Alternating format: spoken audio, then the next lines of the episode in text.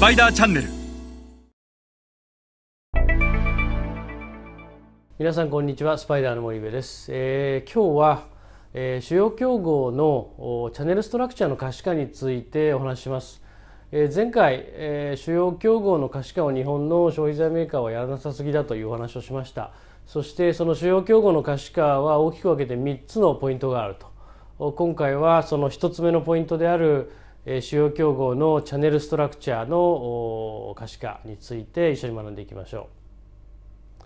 うまず最初に申し上げたいのはこの主要競合のチャネルストラクチャーの可視化というのは、まあ、主要競合を可視化する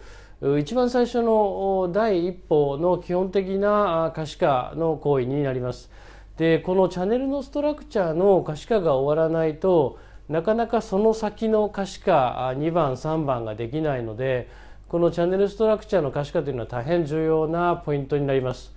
でチャンネルストラクチャーってまあどういうものなのかということですが、まあ、競合の現地法人があってその現地法人が消費者に商品を販売するための流通事業者、まあ、小売流通そして中間流通というディストリビューターがあるわけですがアジア新興国の場合はモダントレードそしてトラディショナルトレードと大きく分けて近代小売と伝統小売が存在するのでその近代小売と伝統小売を通じて消費者は商品を買うと。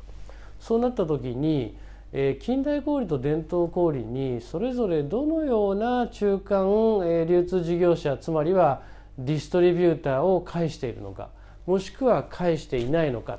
ということを可視化をしていく。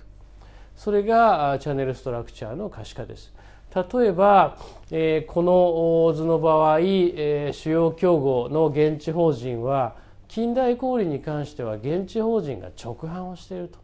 えー多くの日本企業がここに現地法人があったとしてもディストリビューターを返すのに対して欧米の先進的な消費財メーカーは全て直販をすると。小売への影響力を直接持つと。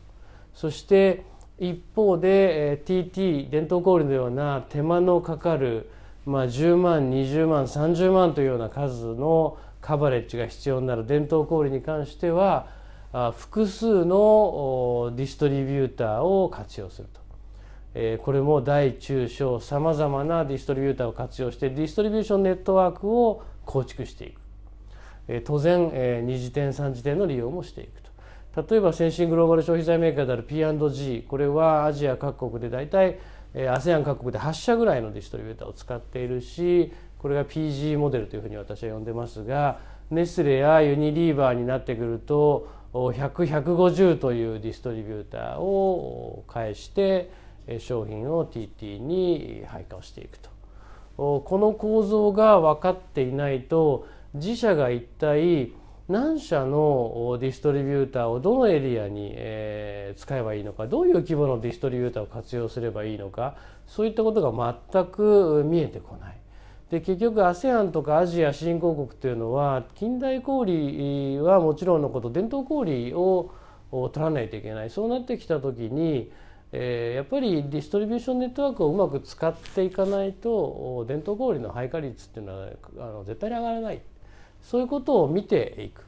主要競合と比較をすることで自分たちがどれだけのえーディストリビューションネットワークをお特にえー伝統小売で作らなきゃいけないのかと。いうことがあ分かるのがこのおチャンネルストラクチャーの可視化です。